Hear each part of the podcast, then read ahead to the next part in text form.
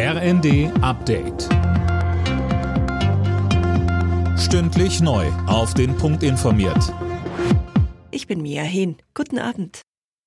Die massiven Probleme bei den Puma-Schützenpanzern sind morgen Thema bei einem Krisengespräch zwischen Verteidigungsministerin Lambrecht und Vertretern der Bundeswehr.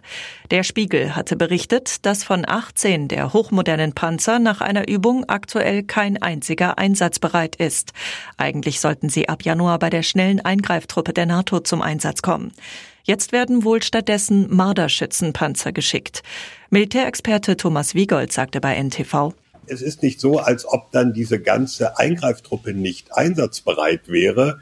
Es ist vor allem ähm, ein, ein Schlag fürs Image der Bundeswehr und auch fürs Image der deutschen Industrie. Die geplante Verschärfung des Emissionshandels in der EU stößt bei der Bundesregierung auf Zustimmung.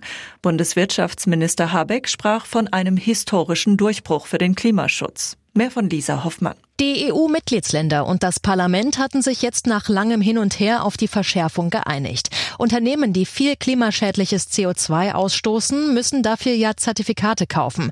Die werden künftig teurer. Kostenlose Verschmutzungsrechte werden ganz abgeschafft. Und der Ausstoß von Treibhausgasen in der EU soll bis 2030 schneller reduziert werden als bisher geplant.